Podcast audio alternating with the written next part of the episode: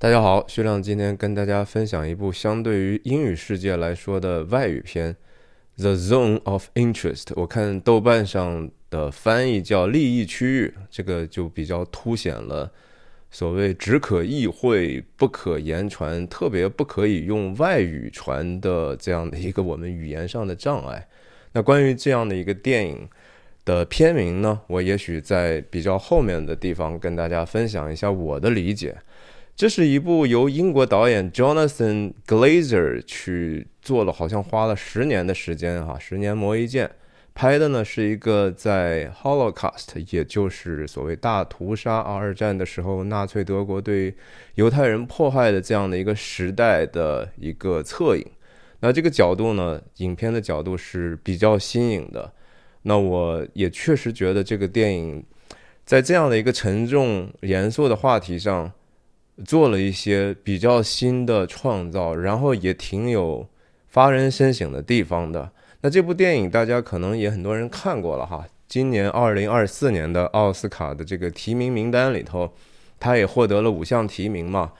最佳影片、最佳外语片、最佳导演、最佳声音和最佳改编剧本。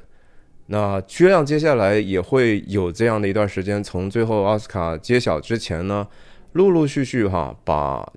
这一年被提名的这十部影片呢，跟大家单独的一一分享出来。可能训练频道里头已经做过一些哈，比如说《奥本海默》，我已经评价过了。然后像《花月杀手》啊，像《The Holdover》啊，《留校人生》啊等等的一些电影，我其实我我已经都聊过了。那接下来我也会花时间去影院把剩下还没有看过的都看过。那其实也自我介绍一下吧，我叫徐亮，我人在美国加州旧金山湾区，和大家通过电影和文化的话题，探究人生的意义，探究我们这个世界和我们内心的真相。希望我的分享对您的个人成长有所帮助啊！我分享的方式就是一镜到底，不剪辑，就是干聊，所以说错和说的啰嗦的地方呢，请您见谅。那我也当然想多多少少自我 promote 一下，但是并不是为了说所谓获得了什么更多的粉丝，我其实需要的。是一个真正的观众哈，我觉得观众和粉丝还是有区别的。观众是说真的，他会在意你说的这个东西，而且跟你一起去思考；而粉丝呢，我就觉得说大家有一个看热闹的心态，就和说你去了一个，比如说一个人在演说的时候，你是愿意坐在底下仔细的一边听一边去想，然后其实结束之后，你也不需要说一定过去要跟他拍一张合影去贴朋友圈。一样，而粉丝呢，我觉得更像就是说，他拜中间进来啊，还没完呢啊，这个什么时候完呢？完了之后呢，我跟他合一个这样的一个影，然后去跟大家炫耀或者吹嘘说，你看我认识他，或者是我跟他怎么怎么样熟。我觉得观众和粉丝哈，这就是不一样的一个心态。我当然希望是说，我们有一个真切的这样的一个灵魂上的沟通啊。然后我说的呢，也能够触发您的思考，您的留言呢，也能够反过来再触触发我的思考，然后甚至触发更多人的思考。这是我一直做这个视频频道的一个初衷嘛，是吧？那这个电影，首先人家去年的时候就已经在戛纳电影节上就大放异彩了哈，既拿到了评审团这个。大奖，然后又拿到了费比西影评人大奖，反正就是好评如潮了。那我也确实觉得人家有道理哈，这个电影的海报大家注意到了哈，就是上面是漆黑一片啊，虽然底下明显是在日光之下的这样的一个明媚的甚至艳丽的和平的生活场景，但是为什么天是如此之黑啊？同样的概念的这个竖版海报也是一样的，你感觉被这个负面的空间所紧紧的压制啊，在这样的一种大黑暗在在在笼罩在人们的这个生活之上。那电影也有这样的一个海报哈，是一个一个花朵的形状，一个血鲜血般的鲜红，然后中间有这样的一个黑洞。这个这些概念其实都我们看一眼就不是特别难难难以理解，其实非常容易的这样的一个概念。哎，这个影片确实是有一个我从来没有经历过的这样的一个开篇的开头哈，就是我坐进去之后，然后先出这个影片的片名啊，The Zone of Interest 的那些字样之后呢。然后它的这个渐淡淡褪去的这个过程是如此之长，而且褪去之后呢，影片就在那样的一个黑暗里头，我真的不知道停留了多久。我我的猜测，我觉得有没有一分钟啊？我觉得很可能有差不多一分钟的时间。我当时我和其他的很多观众一样，同时带着一个疑问，就是是不是这个电影院的放映机坏了？就是我们能够听到所有的声音细节，我们知道这个电影还在继续。虽然那个声音一开始有一点点重复，有一点点特别单调，然后他当然故意营造的是一个让你觉得不知身在何处的这样的一个感受。但是我们明显知道这个声音本身还在演进，那为什么就完全没有画面呢？然后直到。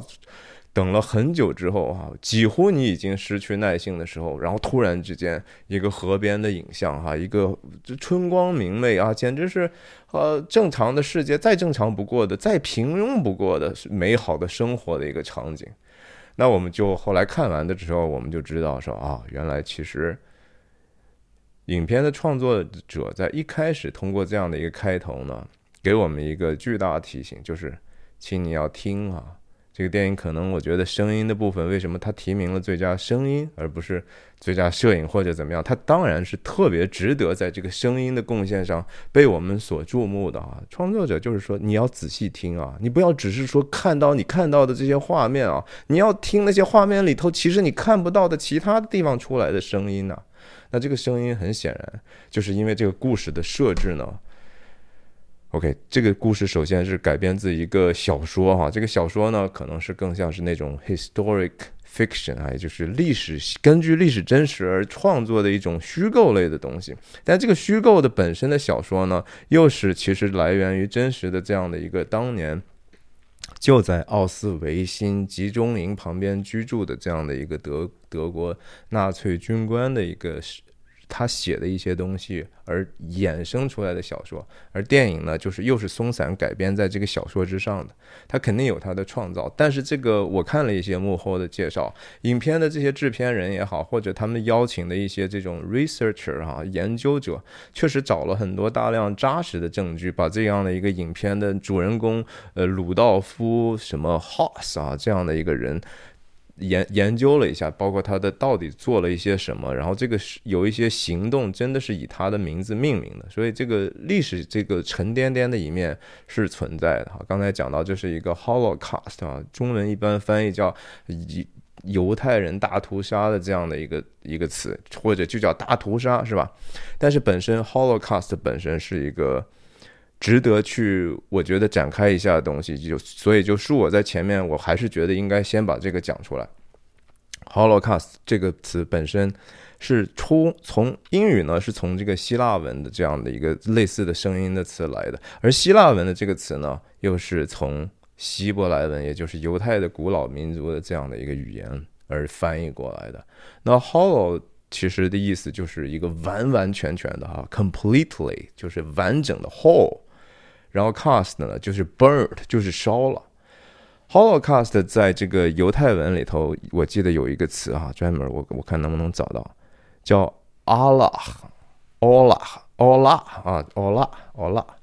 因为徐亮也这半年来也其实开始呃学了一点点的希伯来文哈，非非常入门级的，但是我我对这个方面非常有兴趣。那奥拉这个词，也就是 Holocaust 这个词呢？本身是来自于圣经旧约的一个，他们立位记上摩西啊给他们颁下的一些律法的，再或者是说一些典章规制。那欧拉呢，就是翻祭啊，就是说要把这个他们给神给上帝所要去用烧掉一个牲畜的，比如说肉和骨头在一起，甚至油膏啊，就要把它烧掉之后。以就是说，表明他们和上帝这样的一种关系，他们的这种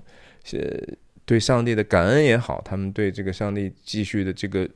他们和他们之间的这样的一个约定的一种呃尊敬哈，也是一种关系的表达吧。那这个翻译本身，你想想，这个在大屠杀的过程中，当然犹太人等于说有六百万的犹太人被完完全全的毒死、处死。然后最后以这个焚尸的这样的一种方式，哈，就烧到几乎是说什么都没有剩下，可能是有骨灰，但是几乎是和这样的一个翻祭的概念是很像了。那因为这个词是有这样的一个历史呢，你可能会觉得啊，原来它可能可能就是只只是一个大屠杀的意思，不是哈？它还是有这样的一个实际上的一个宗教层面的一个古老的这样的一个概念。那犹太人并不觉得说。他们自己觉得这样是一个好像是一个侮辱，而是他们刻意用了这样的一个词。当然还有另外一个词叫“手啊”哈，大家知道有一个非常有名的纪录片，大概九个小时的纪录片，也是关于大屠杀那个时期的，完全都是第一视角的人物的这种采访，九个小时哈，非常非常震撼的，关于人类怎么可以对同类有如此残忍的这样的一个集体性的灭绝的事情。是啊，这这这个电影就是这样的一个沉重的东西，而它它表现的方式，我相信对大部分的普通观众来说是难以去坐下来看的。它倒不是因为有任何的残忍，这个电影恰恰的没有表现任何，比如说集中营内的生活，因为那个东西已经其实我们无论通过辛德勒的名单也好，通过历史教育也好，通过一些纪念馆的这样的一个观参观也好。其实我们很明白那个是个什么样子的，而这个电影恰恰讲了一个说，在这个以集中营外的这样的一个普通家庭的这样的一个过程啊，他们的呃生活也好，他们这个家里头的这个男人的这个升迁和他的职务的变动哈，他的工作内容，他们怎么样养孩子，怎么样和仆人相处，是这样的一些好像看似庸常的东西。那这个大家很自然又会想到当年这个。著名的这个女记者阿伦特在这个奥纽伦堡审判的时候，呃，看到这个德国的一个普普通通的一个监看监狱的话，他也执行了很多处死犹太人、焚烧犹太人任务的这样的艾希曼这样的一个人的时候，呃，阿伦特所。给出来的一个著名的一个概念叫“平庸之恶”，或者其实是说应该叫“恶的平庸”啊，就是一个邪恶是以可是可以以一个非常庸常的平庸的方式去表现出来。他看到这个，呃，这个。艾希曼的时候，他觉得这个人是如此的普通啊，在生活中你都不会觉得这个人有任何一点点觉得他既不好也不坏，他就是普普通通我们中的一员。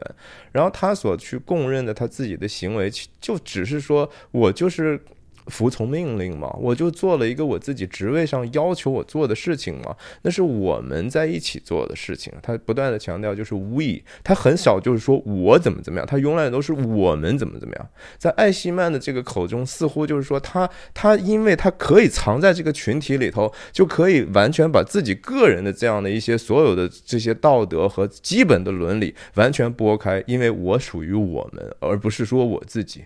这个实际上是非常非常值得我我们去思考的。我觉得这也是这个电影本身用了这样的一个片名啊，《The Zone of Interest》的一个非常巨大的提醒。我们难道说纪念大屠杀是为了要羞辱德国人吗？是为了就是说告诉说，你知道世界上曾经有一群人是那么坏，或者说某个民族的人他们就倾向于那么坏吗？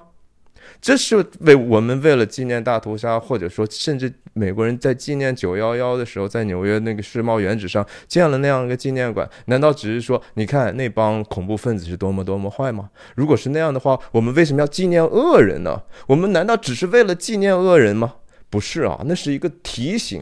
为什么前一段时间，伊隆马斯克和 Ben Shapiro，美国一个著名的一个保守派的一个播客播主，也是自媒体的一个企业家。他们不是去了一趟奥斯维辛吗？对吧？我们经常在奥斯维辛那个地方，或者看到其他纪念的地方，一个标语是 “Never again” 啊，再不要发生这样的事情。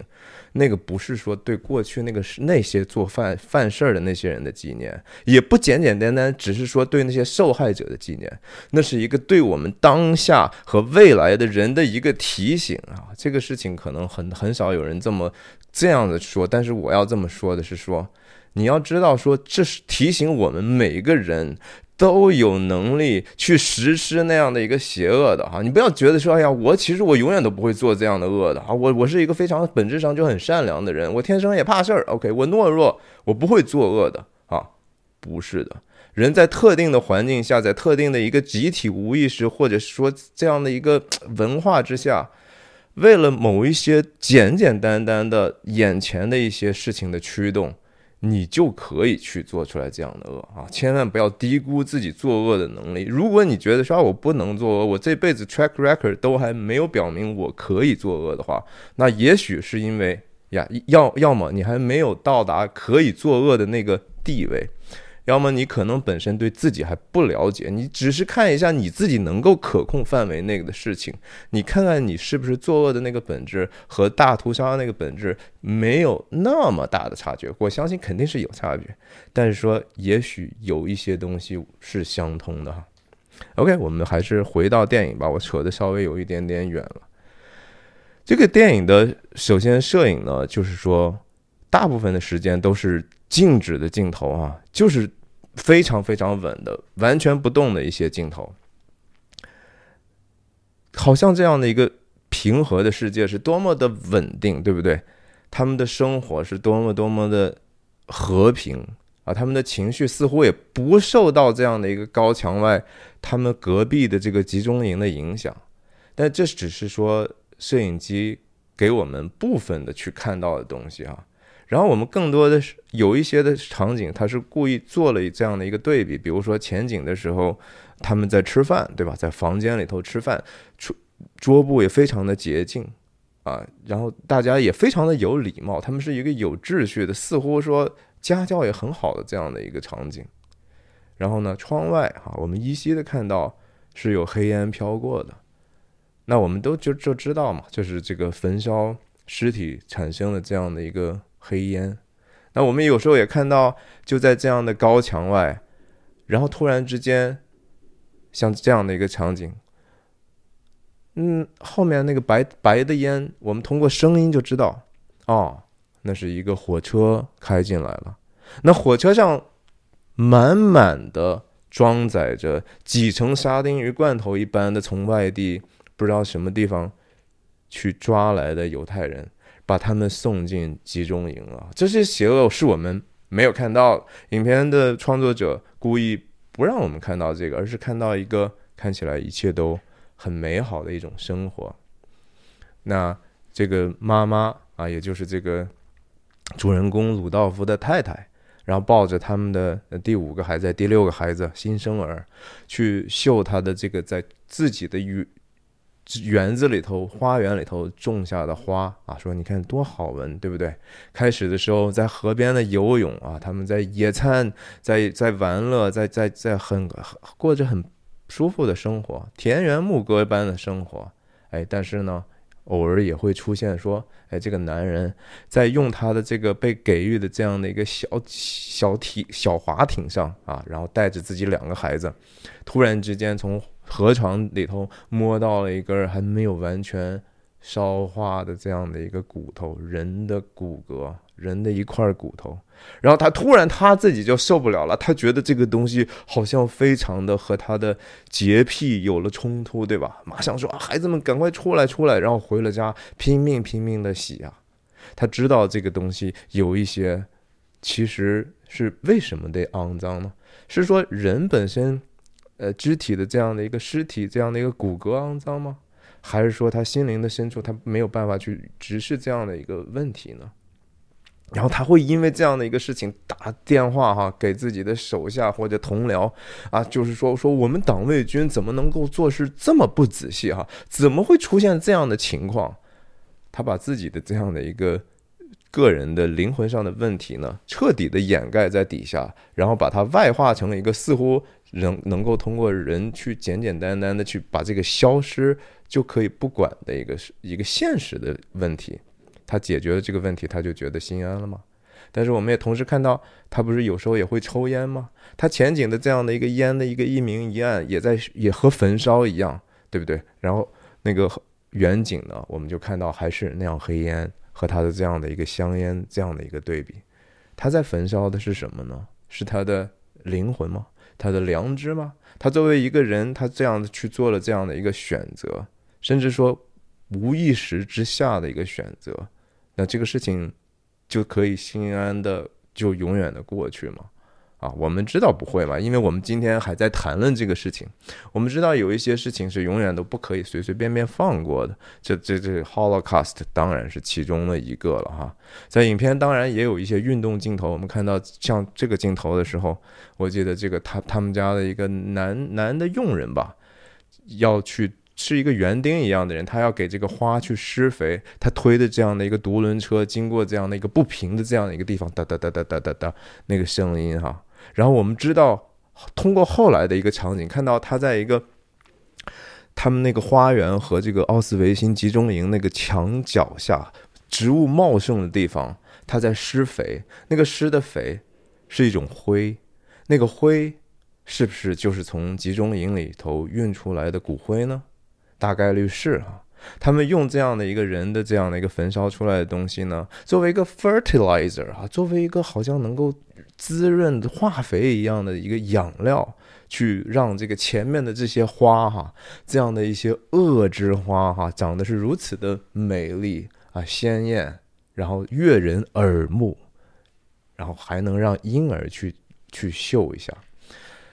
就是这样的一个，他影片里头大量的这样的一个圣洁和一个完完全全的污秽，在完全是并置在一起，是非常非常耐人寻味的啊！无论是说这个男人的这个仪容啊，他对自己的头发的修整，他这样的一个锅盖头旁边啊，完完全全 shave 的非常干净，然后经常穿着白衬衣，对吧？他们的床单也永远都是非常干净的。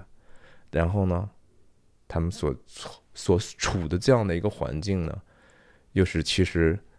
有那样经常性的一些凄惨的叫声、子弹的声音，对吧？我们知道，在在想象，在我们的想象里头，集中营的墙那一边是什么样的一种非人的这样的一个人间的生活？然后多少人在这样的一个恐惧当中不停的喊喊叫、哭嚎、绝望，然后有时候被射杀，然后这边的人可以如此的。该谈恋爱，小年轻在一起亲吻，对不对？然后那个富人们之间在一起开着一些玩笑，甚至他们当他们从这个拿到一些从集中营里头没收出来的一些还比较珍惜的一些东西，无论这是衣服呢，还是首饰呢，一些貂皮大衣哈，然后他们毫无知觉的哈，就在这个镜子面前穿起来试试看，就说你看我是多么美啊，然后。这这些庸常的镜头在电影里头没有任何刻意的说啊，他他们有任何的良心发现和不安，也也几乎是一个白描式的东西。我们确实是看的，说我深深的被吸引了，就是这里头有太多太多的细节。我们知道，一个好的电影就不可能有任何一个细节和一一句台词是白白的设计在那儿的哈。这里头整个创作的过程，你几乎有十十几次甚至更多的去修正任何冗余的地方，然后可以去加入你认为有意义的细节，去使得这个东西更更能够微妙的去表达你真正想讲述的信息。所以这个电影其实是按道理是值得去看两遍，但是我真的没有这样的心力和这样的一个胃口啊，去去重新再让自己去受那样的一种，其实不是特别容易的一种考验啊。这个电影是非常非常难以看的，不是说难看，而是说我们知道我们去那不是为了娱乐的，而是你为了去审视自己的，甚至说呀，带着一种。更终极的思考就是说，这到底意味着什么呢？然后我们人真的可以是这样的吗？刚才还继续讲到这个摄影啊，在这个摄影里头，我们经常看到这个男主人在他自己家里头那么一个很。空间很多，房间很多，又有上下楼的这样的空间，来来回回，特别在晚上的时候，他会把灯一盏一盏的熄掉，哈，有一个专门的长镜头，就是晚上我们从外部看到那样的一个小楼的六个不同的区域啊，我觉得这个和这个片名 Zone of Interest 也有关系啊，一盏一盏的灭掉这样的一个灯，我们第一次看到这个镜头是一个完完全全外景的长镜头，我觉得那个镜头的意味着就是说。就有一点点像这样的一个人呢，其实把那么多人的生命一个一个的熄灭掉了啊！因为在圣经里头讲，就是说，嗯，这生命是人的光啊。如果人失去了这样的一个里头的发亮的生命的话，那黑暗有多么大呢？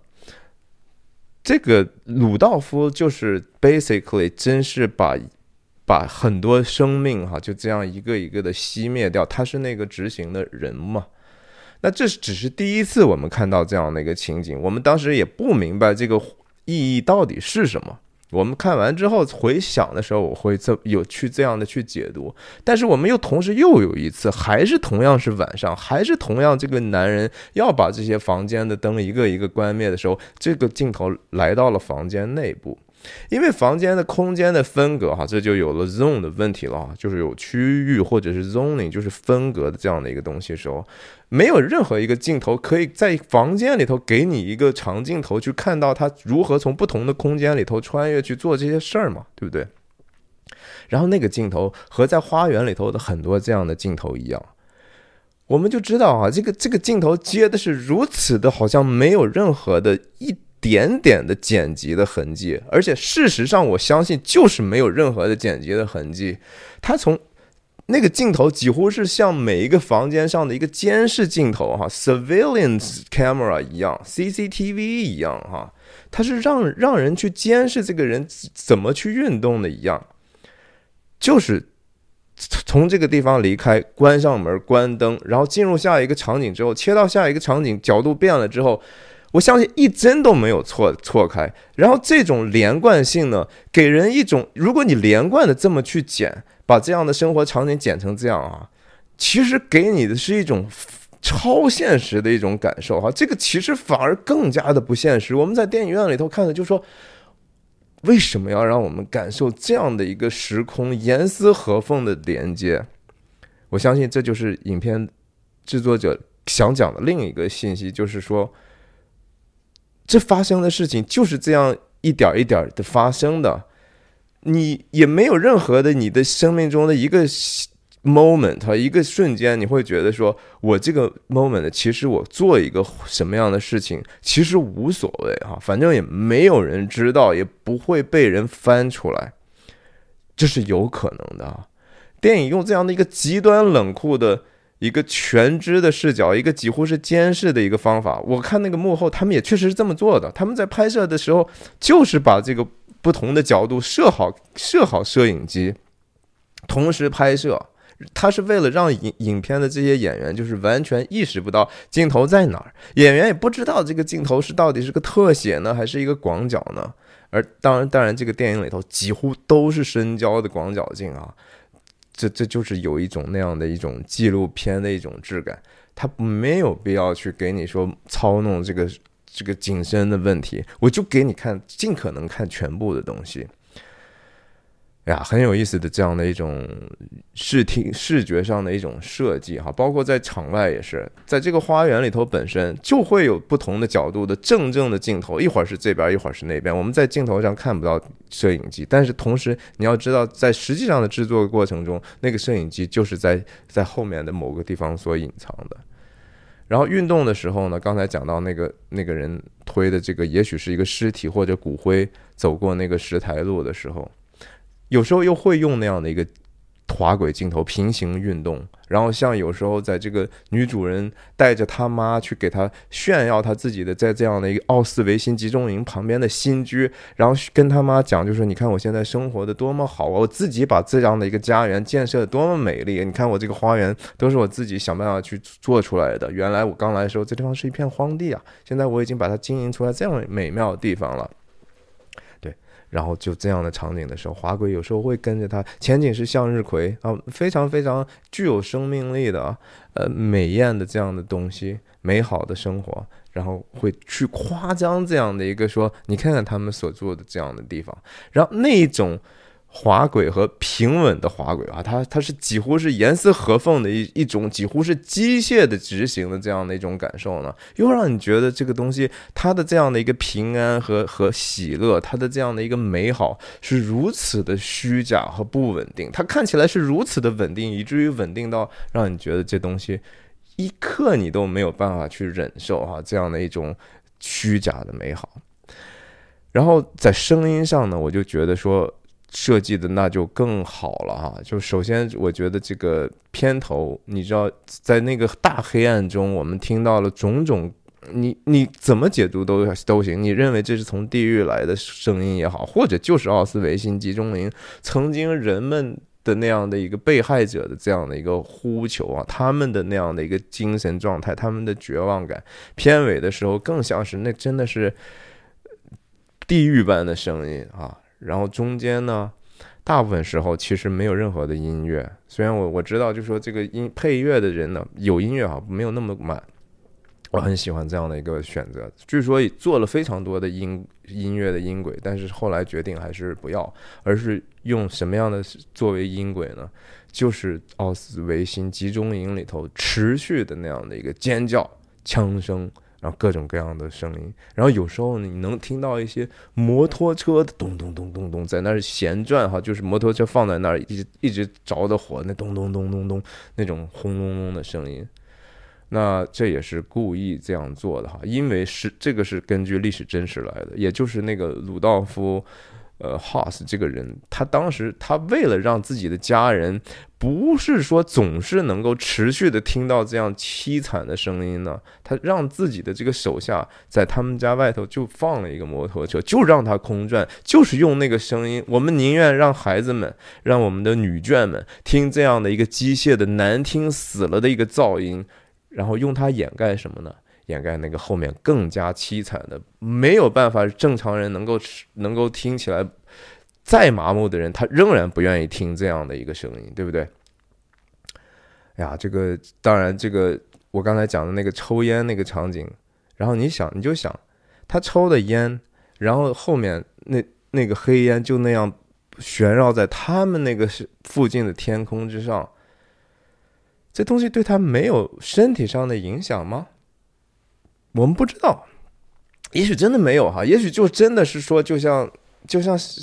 圣经里头也讲啊，你们是本是出于尘土，也必归于尘土，是这样的。你尘归尘，土土归土。我们身上所有的这些东西，也无非就是理论上啊，就是那些氢氦锂铍硼碳氮氧氟氖钠镁铝硅磷硫氯氩氩钾钙这些元素组合成的嘛，对不对？你无非就是说更复杂的一个蛋白质的大分子。物质上，你不就是这些土吗？你和土没有任何区别啊！什么是让我们有生命的啊？是我们的灵魂嘛？是我是那个上帝神吹进去的那个气息和那些信息嘛？是我们这样的一个有对圣洁有和永恒有这样的一个盼望和猜测的这样的一个这样的是让我们变得 animated 啊！我们可以有这样各种各样的。居然人还会看电影，Why？对不对？为什么要看电影呢？为什么我们不天天吃了喝喝喝了睡，然后想乱搞乱搞，然后不就完了吗？那不是也是你知道那不对？为什么？那东西不是说，不是说你好像生下来就觉得说啊，我是慢慢学会的呀，我慢慢就学的越来越好了，是吗？是不是说还是得有一个起初的一个动力呢？当然我知道，就说大屠杀这种事情本身就是很多人去质疑神神是否存在的一个基本的理由嘛，对不对？他就会说啊，你看为什么如果神上帝真的存在的话，怎么可以会他会允许这样的事情发生呢？这个事情是一个天大的问题，但是我要简言而而来说呢，首先能提出这样问题的人，你已经有这样的一个基本说，你也知道善和恶嘛，你不是啥都不知道嘛，对不对？然后你就会认为那个比你如果比你高，如果我们假设上帝 very definition of God 就是说他肯定是知道的比你多的，他既然是那个 creator。那他会不知道什么比你还更不知道什么东西吗？是谁给了你一个最基本的这样的一个善恶的判断的能力？你你基本上生下来就已经慢慢就有了，很早的时候就有了。所以有一个东西可能是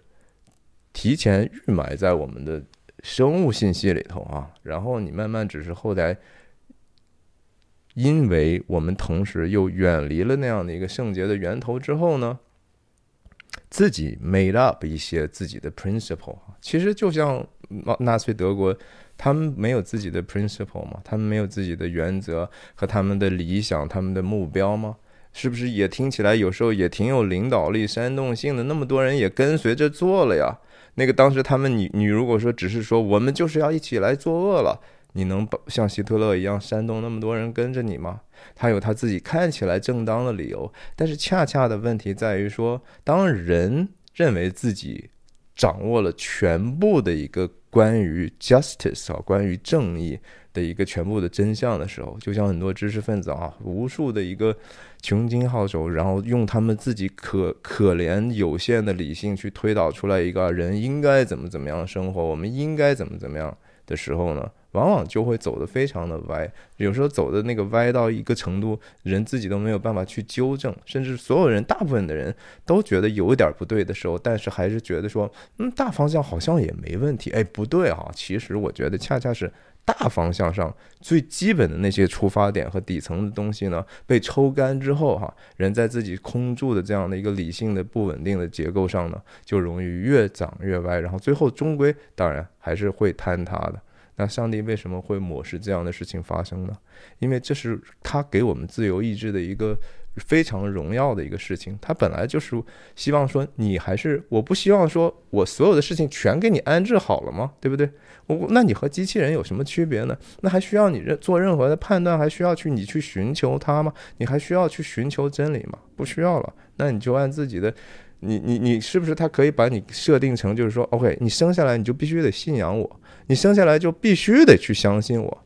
有意思吗？啊，那个东西和你和你你的玩具差差不多，那不是一个伟大的创造嘛，对不对？当我们说起来人是一个神最伟大的创造的时候，我们的意思是说，他也愿意给人有这样的一个尊严，让你去自己选择所谓的自由意志嘛。OK，所以最后那个声音也好，我相信也聊的差不多了，对不对？然后视觉上呢？也也也提到了该提到的东西了，然后最后影片在快结束的时候，突然来了一个时空的一个跳跃哈，从这样当时的一个 Holocaust 当中呢，这个鲁道夫最终是在接到了上级的一个又一次的让他转岗哈。让他其实有机会又回到自己妻子身边了哈，他他他又可以和妻子还原，回到奥斯维辛。但是他很兴奋的在于说，哎呀，我终于可以有一个按照我自己的想法来去焚烧这些尸体啊，怎么处理这些琐碎的事情的机会了。我可以按照自己的想法干了。他从这个官僚的军阶的这个爬升已经达到达了一个令他自己觉得满意的程度了。鲁道夫是一个非常讲究方法的人。非常严谨啊，就是有有一个几乎优秀工程师的这样的一个特性，怎么能够把这个事儿办好呢？他会也会提出来非常具体的一些问题。他们当年把那个整个奥斯维辛那个焚烧那个基本的那个图哈，就是工程的这个俯俯视图拿出来，四个人在桌上讨论哈，还有一张图片给大家看呀。那个工程难道那个图纸画的不好吗？好啊。它是不是一个可能是非常能够实现这样的一个公用的一个美的，不能说美啊，而是严谨的、合理的一个设计呢？该想到的细节是不是都想到了呢？对吧？这个怎么去轮轮换？然后这个热量让它，如果它烧完它很烫，然后下一个它冷却的时候，其他的还能再继续工作。人会为了自己去行使到这样的一个本来是一个作恶的目标，但是我们可以完全盲目自己，就是说我不管前面这个事情是什么哈，我根本就不在意这个我的目标是什么，我不在意这个动机是什么，我只希望能够把事情做好。没有想到是我们要做好事，而是说我们要把事情做好，没有想要做对的事情，而是要把事情做对，无论这个事情有多么错。工程师永远都是中性的哈，我从来没有觉得说我我特别佩服，就是说工程师本身的这样的创造，这这是人本身 intrinsic 的有这样的一种智慧，就是可以去有这样的聪明去去创造这些东西，严丝合缝的按照自己的这个呃所所所发现的规律，让机器工作，对吧？让程序工作，现在是让人工智能帮我们去思考，帮我们去做很多的工作。是啊，这个事情是不是给我们提供很多便利呢？但是我们也同时看到，这是在这个人自己的科技上、科学上、工程上的这创造，很多的时候也并不服务于我们至大的一个善的方向。无论说是社交媒体啊，还是说其他的一些，像原来大家对钢铁工业的这个争议。当然，这些事情 again 没有任何东西是什么特别新的事，太阳之下并无新事哈。人其实一遍一遍的通过自己手里头创造，反过来戕害自己，甚至自己的后代，甚至疑惑万年的事情太多了呀，对不对？你掌握了掌握了炼钢的技术的时候，当时你就是明显的看到那么多人嗟叹说啊，我们这样的一个环境就被这样破坏了。是，确实是破坏。然后人后来又反思说：“哦，这个事情我们找到了一个平衡点，对吧？我们我们也能保护环境了。呃，原来污染的地方我们也慢慢的搞搞定了。然后奥斯维辛这样的事情能够挽回吗？就是说，我们是不是人类有这样的一个良心上的伤疤？啊，我们看到这个东西没有办法完全挽回，对不对？你说你环境再糟糕，你几十年啊，什么多瑙河污染了，你还可以有几给他几十年慢慢的去洁净的。那人心呢？我们一辈子就大概七十岁到九十岁，你人心被污染了，什么东西能够轻而易举的给你洗刷干净吗？就像鲁道夫这样做的这样的事情，他最后已经说，他根本没有任何一点点的说。我做的是个事情，需要有任何的反思，他拒绝这样的反思，对吧？他他，而且他在不断的在自己杀人的这样的处理尸体的事情上，在还不在不断的精进。所以影片在快结束的时候，他突然走到从自己办公室出来的时候，在那样下楼梯的时候啊，他突然卡住两次啊，他想呕吐啊。然后他居然就没有呕吐出来，因为后面有一个镜头直接交代了，就说没有呕吐物，他只是啊干呕了半天，然后吐了几口口水，然后第二次再停下来再干呕。你想想，我们会不会联系到从物理上、身体上、生物性上来讲，你在这样的一个天天焚烧人的地方，你即使是科技再发达，你没有闻到那样的一个异味儿，那这个事情。不会给你造成影响吗？那更多的时候是说，你都不知道你天天所呼吸的这样的一个你的良知和你的行为的总和的这样的一个整体的生活的抽象的整体，你其实在呼吸这个事儿啊，你是按照自己的一个行为逻辑在去生存的嘛，对吧？它最终实际上。你会非常非常厌恶自己，然后身体都有了反应了，你其实你的心灵和灵魂还没有任何察觉呢。然后他就逐渐的往那个楼梯下面一点一点去了哈，伴随的声音就是，我要也许是一个简简单的一个隐喻，就是他慢慢沉沦到地狱或者 whatever 那个地方去了。然后他走到一个地方之后，他侧目一看，走廊的黑暗的尽头呢，然后突。我们看到他往那边在看，然后下一个镜头呢，接了一个黑暗当中又又进入一个黑屏，然后一个很小的一个小小小亮光，然后最后一下子就穿越到，也不是穿越到，而是说蒙太奇到了这个现代的这样的一个奥斯维辛的纪念馆里头去，然后馆里头的这些清洁保洁人员在在仔仔细细擦这些地方，然后我们我相信很多人以前也看过，然后我们在电影里头第一次看到这个。哦，原来集中营所有的悲惨事情已经过去了，但是那个设施原来都在嘛。然后所有那些细节全部都对应到前面我们所看到那样的一个非常富有的、非常讲究的这样的一个德国军官的这样的一个家庭里头去，对吧？人家的那个孩子的那个卧卧室那里头太多细节都是全都是有意义的哈。比如说那个女主人，她给她妈看，说啊，你看这个这个房间，这是谁谁我们家谁谁谁的床，她这谁谁谁床，她妈就说啊，他们还能够分开，每个人各自有一个床了，那床单铺的非常非常的讲究，对吧？然后我们当看到大屠杀奥斯维辛里头，我们知道啊，那个东西如此简陋的，所有当时犹太人是被迫的像沙丁鱼一样在那个地方挤着，对吧？没有任何的尊严。然后，这个女人当时跟她妈说：“我们来到这个地方，第一时间就是说，因为这个地方冬天很冷啊，所以我们赶快就是把这个暖气先先供暖系统先装好。”对啊，那个对应的，我们一看也是说：“哇，这种地方那冬天怎么过呀？对不对？”所有那些细节都非常有趣的，有一些对应哈。然后包括这个这个鲁道夫本人，他其实。调到外地工作的时候呢，调到柏林吧，大概是他去监察这个更多的所有集中营的一些事务的时候呢，然后他中间有一个犹太女女孩哈，然后他等于晚上把人家招来，成为他这个发泄的工具哈。那个女女女孩进来说，慢慢开始没有特别有任何。非常露骨的表达，一切都是非常的节制哈。我觉得这个电影最好的地方就是节制啊。我觉得这个时代太缺乏节制了。下面呀，回头我结尾的时候再说说节制这个事儿。那他和这样的一个女人，我们不知道屏幕外头没有看到的事情，什么也没看到，但是我们知道发生了什么。然后接下来有一个场景，就是他进入他自己的很地下室的，好像办公室底下的一个很私密的地方，开始在这个水管上去开始用这个毛巾去擦拭他的下体哈。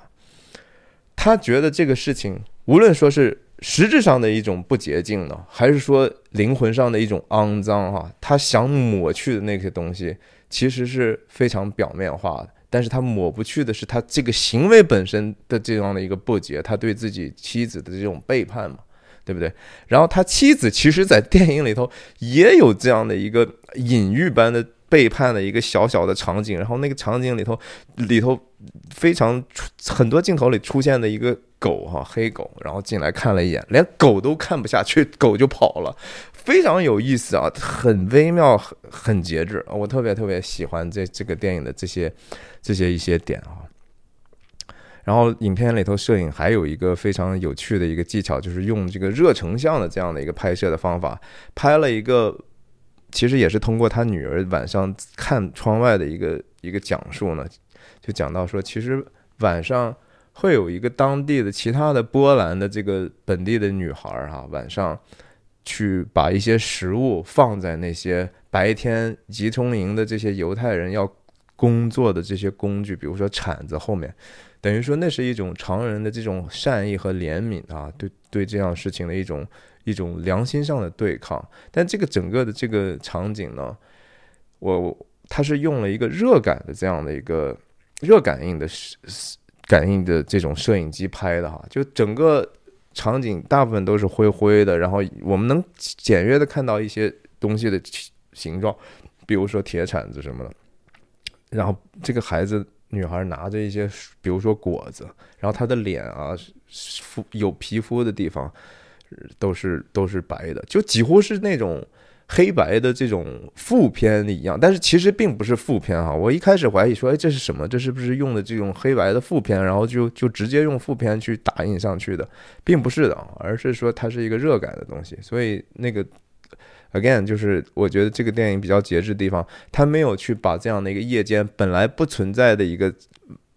光源去给你看到，因为晚上真的那个地方。你想最亮的也就是他们居居民的这几个灯，他们都关了之后，哪有任何的光明呢？是一个完全的黑暗，完全的黑暗，你用摄影机是没有办法捕捉到的。什么能够捕捉到？是人的那种良知上的余温哈，那是我们真正里头从生命里头出来的热量和光啊。他他用这样的一种形式。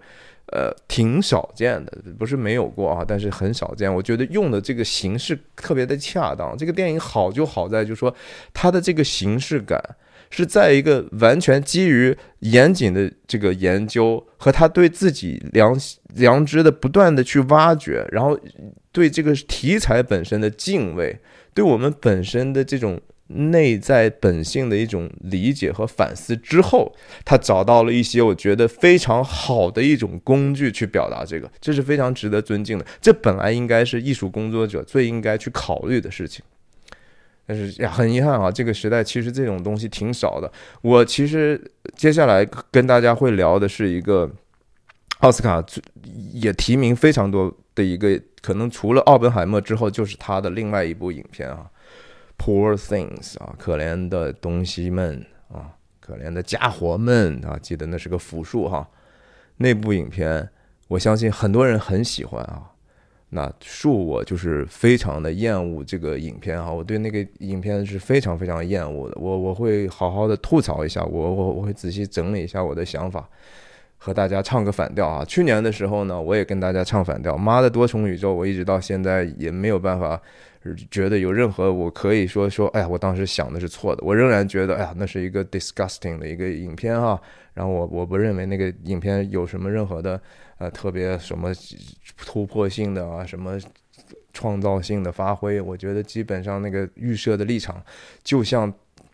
没有那么严重了，但是就是就像很多人类犯过错误一样，是一个出发点的一个错误。出发点错，那你后面的技巧再怎么错，再怎么好，再怎么炫，其实我都觉得也也就那么回事儿吧，是吧？然后我最后说说起来，就是这个影片的片名哈，《The Zone of Interest》，利益区域，你这首先这个汉语这四个字放在一起 means nothing 啊，这是什么意思嘛？利益区域，interest 本身当然一既有就是说你的兴趣，也有你的利益的意思哈。利益和兴趣其实在某种程度上又是一个 concept 啊。大家要就觉得就是说这个语言本身呢，它就是很难以去直接翻译的，因为它在那个语言里头，这个东西本身是不可分割的。你想想，是不是你的利益？是不是某种程度上就是你的兴趣？你你对什么东西感兴趣？这首先也不是你所选择的，对不对？你也没有办法去 direct 你自己的 interest。同样，就是你怎么去定义自己的利益呢？你难道不是说对什么东西觉得在意，也就是你的兴趣所在，你也就是你的利益所在吗？对不对？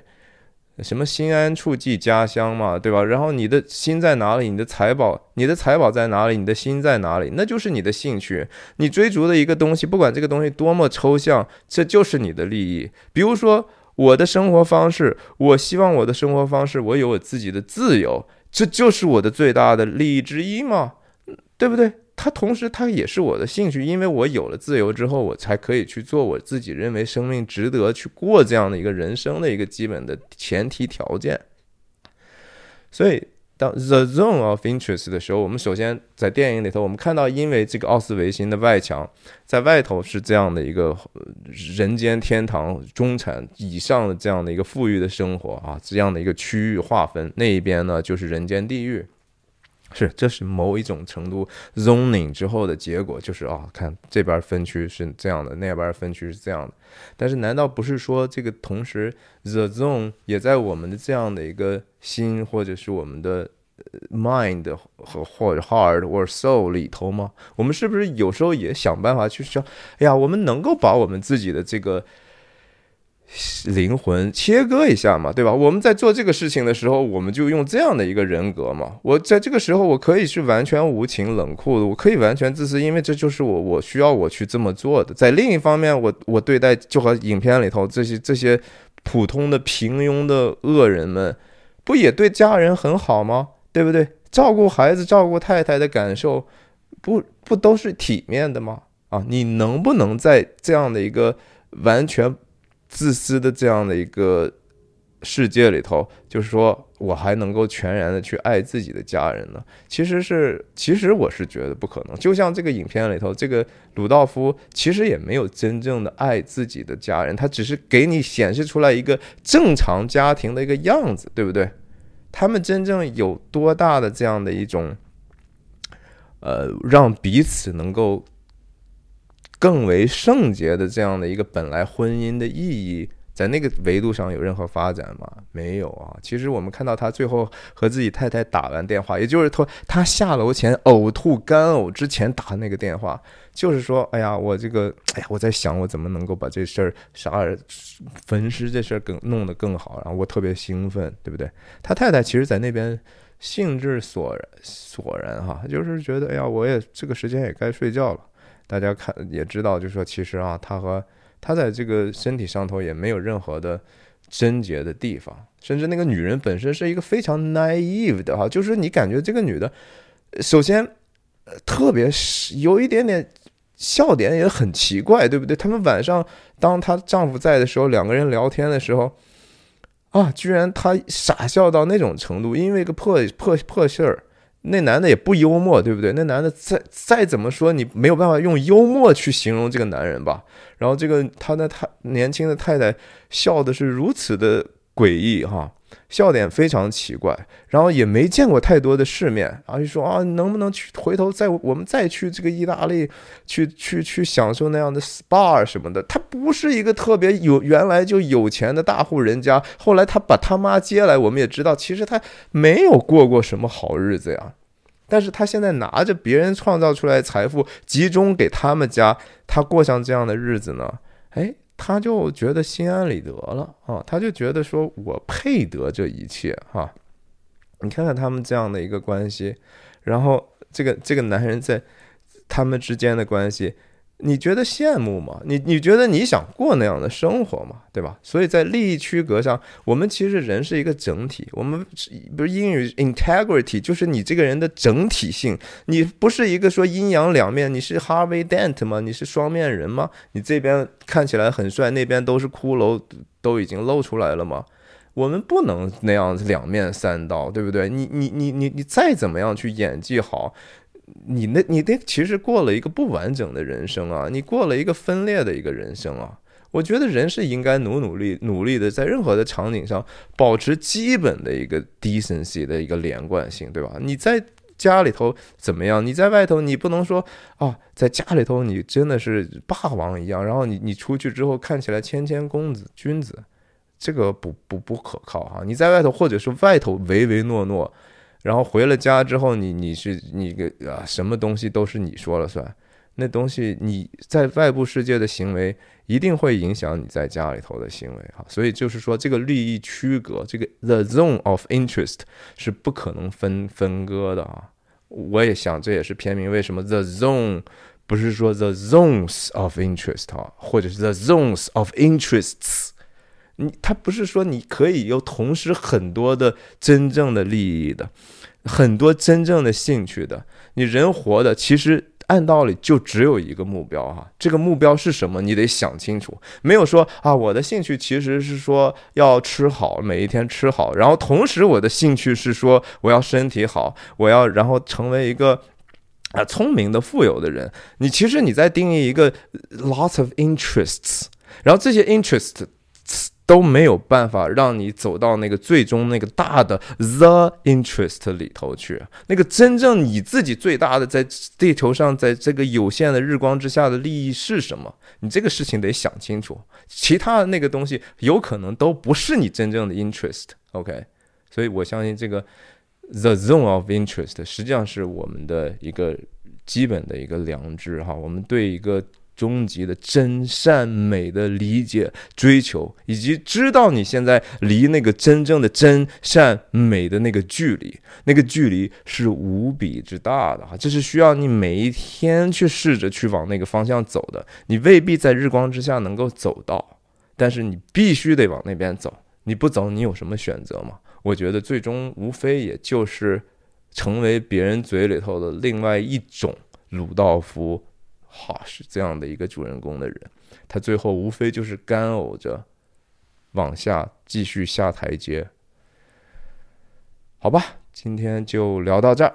那也继续关注我的频道，因为我我接下来去点评其他奥斯卡的影片呀。毕竟我我还是开始忘了句说，我的不管怎么样，我说的是不是有道理，或者是说的有没有见解。我至少说，这些电影确实是都在电影院看的哈。我相信这些电影在电影院看和在小屏幕上看是完全不一样。等于说我看到了一个更加比较完整的这样的电影。我相信有这样的人不多啊。我相信这个世界上，呃，没有很多在我这个年龄还有这样的兴趣去在电影院去每一年把这个时代大家所公认的一些好的电影去。去这样去讲的，我我估计这个世界上没有太多这样的人，那那我相信这就是我能给给这个世界提供的一点点的价值吧。OK，继续关注，谢谢，再见。